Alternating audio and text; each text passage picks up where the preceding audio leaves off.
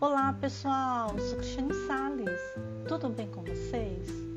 Hoje vamos ouvir a mensagem Quando a fraqueza vira força. Minha amiga Mara Gabrilli ficou tetraplégica aos 26 anos, vítima de um acidente de carro. Isso foi há 15 anos.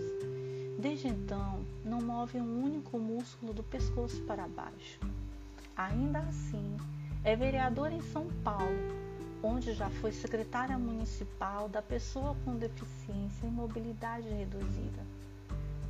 Também faz palestras, escreve artigos e comanda uma ONG que apoia dezenas de atletas portadores das mesmas diversas deficiências. E uma vez me disse que tem certeza de que voltará a andar, mas que não vai esperar que isso aconteça para ser feliz.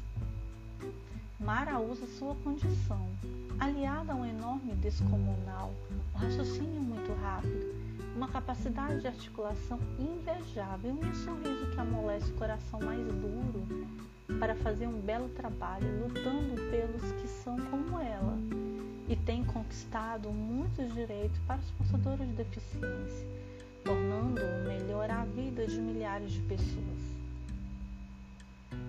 As irmãs Cabral são anãs.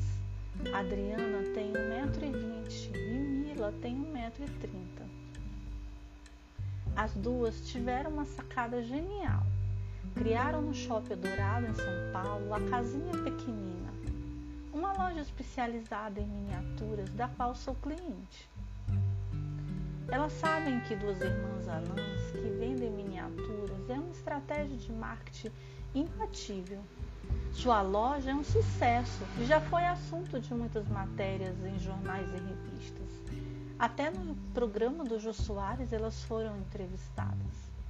Anos atrás, quando visitei o centrinho de Bauru, como era chamado carinhosamente, Hospital de Pesquisa e Reabilitação de Lesões Lábios Palatais, que integra o campo da Universidade de São Paulo. Uma referência internacional nas áreas de fissura labial palatina e deficiências auditivas. Conheci uma fonoaudióloga surda cujo nome infelizmente não me recordo.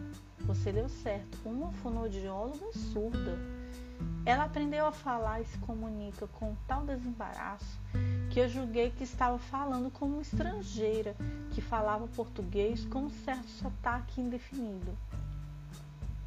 O fato de ser portadora dessa deficiência não só torna a moça capaz de diagnosticar com precisão os problemas de seus pacientes. Na maioria das crianças e adolescentes, como gera uma empatia enorme entre estes e seus pais, e a profissional vista por eles como a prova viva de que é possível ser produtivo, feliz e realizado, mesmo sendo portador de uma doença séria.